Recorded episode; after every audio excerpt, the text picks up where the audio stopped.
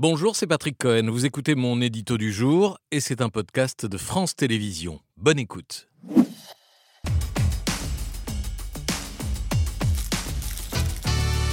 Pour faire plier le gouvernement sur les retraites, la CGT veut mettre l'économie à genoux. Oui, ça a été dit hier. Pas sûr que le slogan soit très mobilisateur, mais là n'est pas mon sujet. Derrière la radicalisation du propos et du conflit, une autre bataille se joue, intense et interne, pour la succession de Philippe Martinez, qui fera ses adieux à la tête de la CGT dans un peu plus de trois semaines, lors du congrès de, Clermont-Ferrand. Ainsi, hier soir, ce n'est pas toute la CGT, ce n'est pas Martinez qui a promis l'écroulement de, l'économie, c'est le leader de la Fédération des industries chimiques.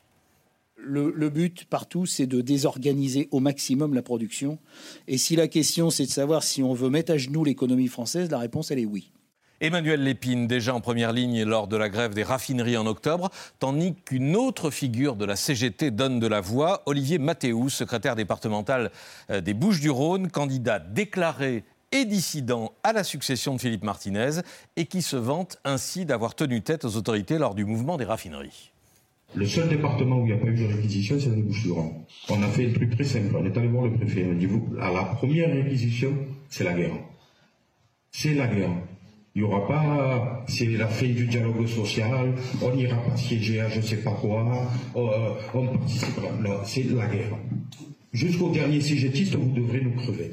Vous touchez un camarade dans une raffinerie, on vous met le feu au département, mais pas le feu Zénermont, on vous met le feu au des voilà, Olivier Mathéou à la tête de la puissante union départementale des Bouches-du-Rhône, 32 000 syndiqués sur la même ligne qu'Emmanuel Lépine pour trouver Philippe Martinez trop tiède, trop mou, euh, trop réformiste. Mathéou dénonce un syndicalisme d'accompagnement du capitalisme et les deux hommes ont un autre point commun. Leurs organisations se sont réaffiliées à la FSM, la Fédération syndicale mondiale. L'ancienne internationale communiste? Voilà, la FSM c'était l'intersyndicale des pays de l'Est très liée à Moscou, que la CGT a quitté en 1995 après l'effondrement du bloc soviétique, mais depuis plusieurs années, toute une frange de la CGT milite pour un départ de la Confédération européenne des syndicats CES présidée par euh, Laurent Berger d'ailleurs en ah ce moment et un retour à la FSM qui, elle, se revendique révolutionnaire, anticapitaliste et anti-impérialiste, mais avec le même tropisme russe qu'auparavant,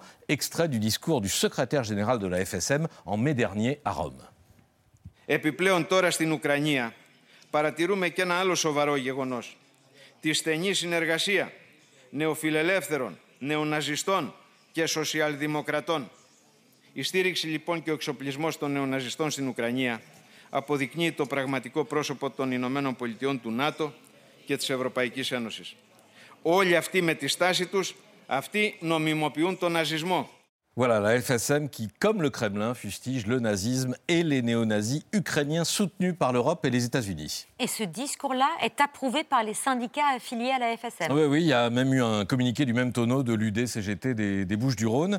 Et il y a des Français dans les instances dirigeantes de la FSM, aux côtés d'autres représentants de, syndicats radicaux euh, à travers le monde, ou issus euh, de régimes autoritaires, Russie, Cuba, Corée du Nord, Syrie.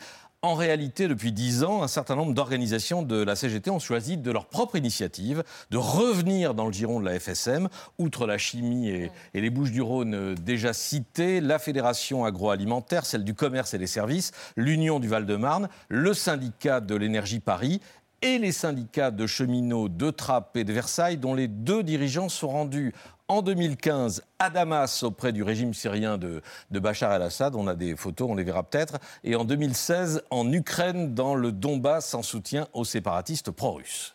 Est-ce que cette frange de la CGT pourrait placer l'un des siens fin mars dans le fauteuil de Philippe Martinez Je ne sais pas. celle que Martinez a choisie, une femme, euh, pour la première fois, Marie Buisson, secrétaire de la Fédération de l'éducation, de la recherche et de la culture, euh, peine à s'imposer en interne. C'est ce qu'on dit. Je vous passe les détails des, procédures et des, votes contradictoires qui ont eu lieu ces dernières semaines. Martinez dénonce d'ailleurs des réflexes misogynes au sein des, dirigeants de la CGT, mais la suite. Euh, pour ce qui est de sa succession dépendra sans doute du déroulement du conflit sur les retraites, de son succès ou de son échec. Merci d'avoir écouté ce podcast de France Télévisions.